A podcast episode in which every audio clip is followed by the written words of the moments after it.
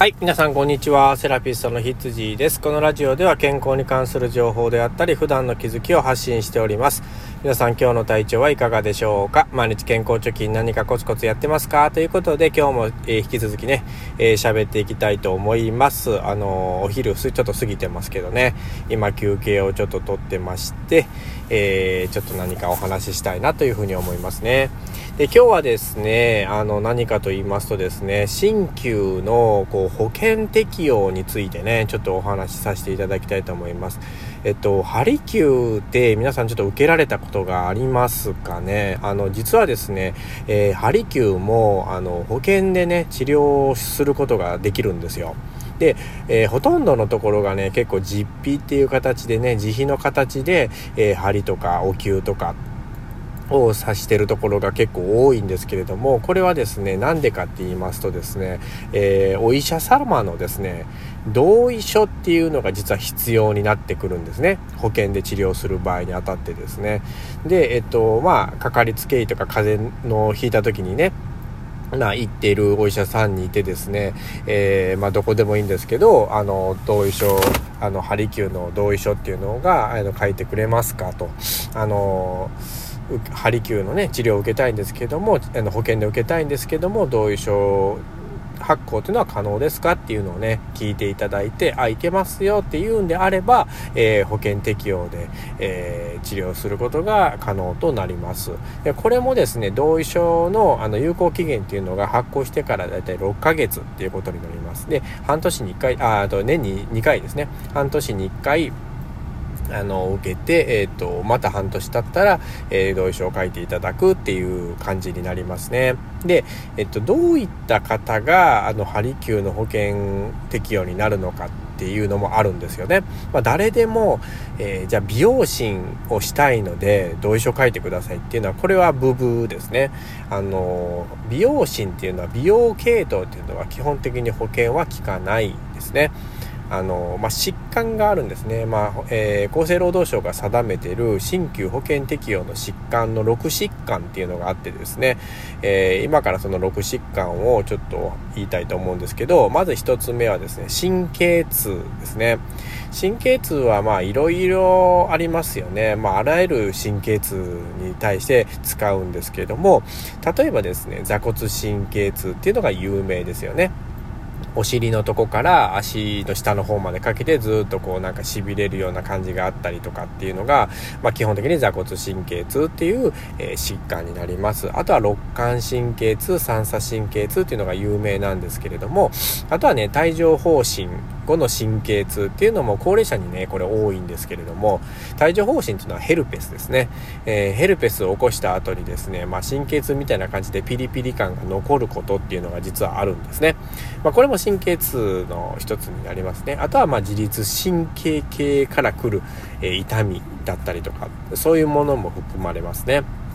だから、神経痛ってこう、範囲がますごく広いというか、えー、まあ、いろんなものに適用できますよ、みたいなのが、こう、神経痛になりますね。で、二つ目がリウマチですね。あリウマチはまあね、あの、わかると思いますね。これもね、やっぱりその治りにくいって言われてる病気の一つなので、まあ、薬で抑えたりとか西洋医学ではするんですけど、これもまあ鍼灸でね、一応その効果が高いって言われるような疾患になりますので、この適用に入ってますっていうとこです。で、三つ目はですね、K1 症候群って言われるものですね。いわゆる肩こりみたいなものですね。慢性的な肩こりの人です。えー、ちょっと理由がわからないこりですね、肩の。首とか腕とか、えー、そういうところに何かこう痛みとかしびれとか出てしまってですね、えー、まあ、その辺の痛みが強いっていうのが K1 症候群ですね。で、あと4つ目はですね、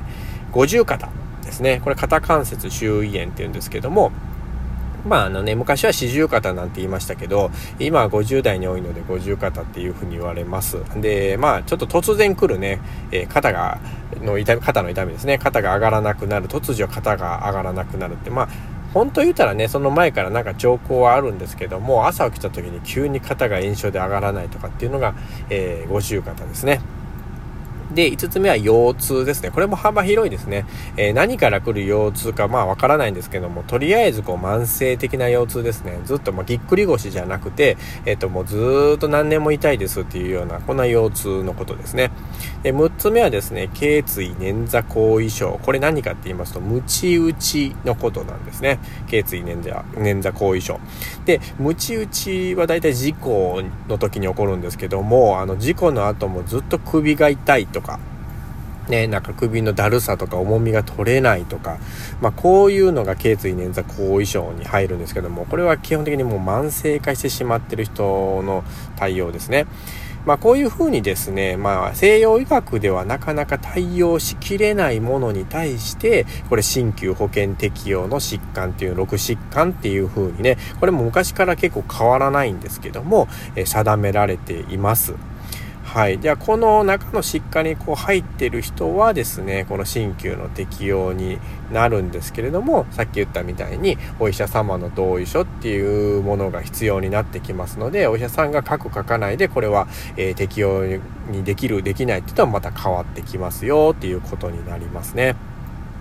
まあ、この中でもやっぱりその慢性的な肩こりである K1 症候群とか腰痛とかも入ってますので神経痛とかもね、まあ、こういう疾患っていうのは結構ある程度60代70代の人、えー、が来たらね60代70になってきたらみんな大体持ってるような疾患になりますので、えー、意外とね、えー、こうやって保険を使ってハリキューを、えすることっていうのがもしかしたら可能かもしれませんのでもしか、え実費で受けてはる方だったらね、まあ、こういう保険のことも考えていくとあの経済的にすごい助かるっていうことも、えー、なりますのでね一度考えてもらったらいいんじゃないかなというふうに思います。ただね今受けてもらってるハリキューの治療院さんとかがですね、まあ、保険をもう扱ってないところなんかも今結構多いんですね。もうこういう何て言うんですかねあの書類がたくさんありますので、まあ、こういうこれがもう煩わしくてね同意書が取れなかったりとかもありますのでこういうのしたくないっていう人はですねもうう実費1本で、え、治療してるっていう治療院さんも結構今はいますので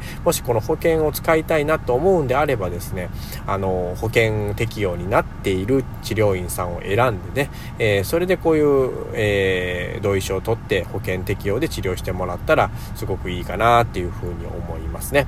今日はね、ちょっとこう、新旧の鍼灸治療に対してね、こう保険が実は適用になってて、こういう中身の内容になってるんですよっていう風なことをお話しさせていただきました。まあ本当言ったらね、もっと細かくいろいろあるんですけれども、詳しくはまあその治療院さんとかでね、お話聞いたらいいんじゃないかなっていう風に思いますので、えー、一度、えー、お尋ねてみてください。ということで、セラピストのヒッツジーでした。ではでは。